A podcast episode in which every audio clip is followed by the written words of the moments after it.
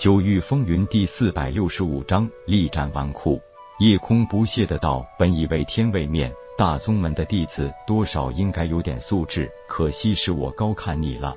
修炼了几百上千年，不过只是归真境初期修为，难道这就是你飞扬跋扈的本钱？”无聊，夜空的话可以说刺激到了在场很多人。虽然武者的外表并无法确定真实年龄，但大家也都可以明显感应得到，眼前这个少年绝对不会超过五十岁。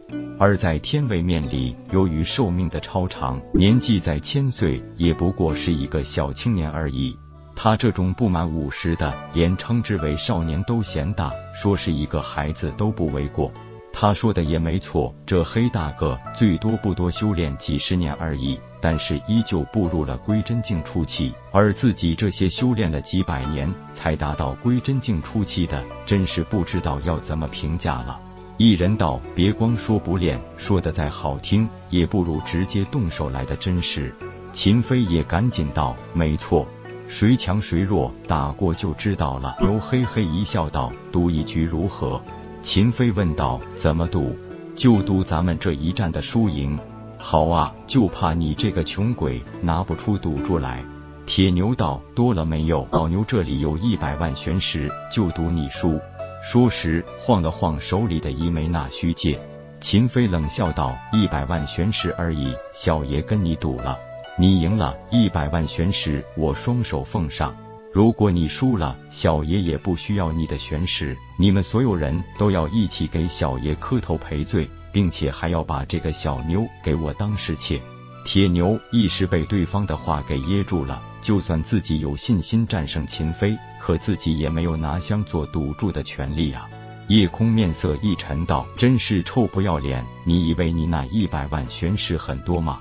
如果我说我赢了，不要你一百万玄石，把你家的姐姐妹妹都送给我当奴婢，又当如何呢？秦飞哼道：“又不是你打，这是你说的算吗？”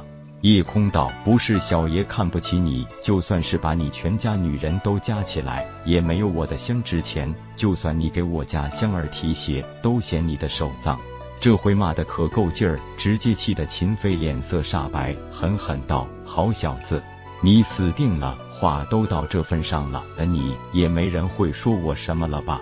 夜空道，你也别狂，干脆点，也男人点。一千万玄石为赌注，不赌就趁早滚蛋。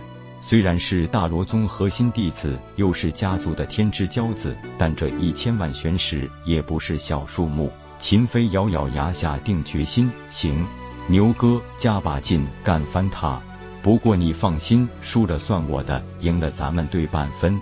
铁牛嘿嘿笑道：“好嘞，老大，你就等着数钱吧。”大家主动让出一片场地，两人相距两丈远，形成的对峙局面。一方是雷属性战神枪，一方是风属性奇美棍。一个是不知名的外来少年，一个是战力榜第三的强者。当第一棍夹带着足可以把人吹得支离破碎的劲风攻到时，铁牛的战神枪也适时出手，让那拥有震碎肉体、击穿神魂的雷霆力量全部集中在了战神枪之上。两人十恶也没有变招，让齐眉棍和战神枪来了一次实打实的硬碰硬。轰隆一声巨响。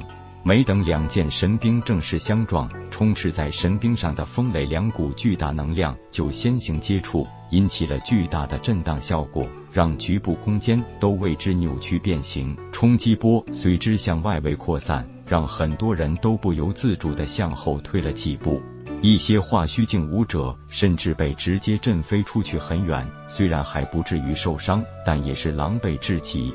同样为化虚境后期的夜空，凭借着强横的肉身力量，稳稳的站在原地一动未动。这也让很多人认识到，别看此人只是化虚境后期修为，但实力绝对不容小觑。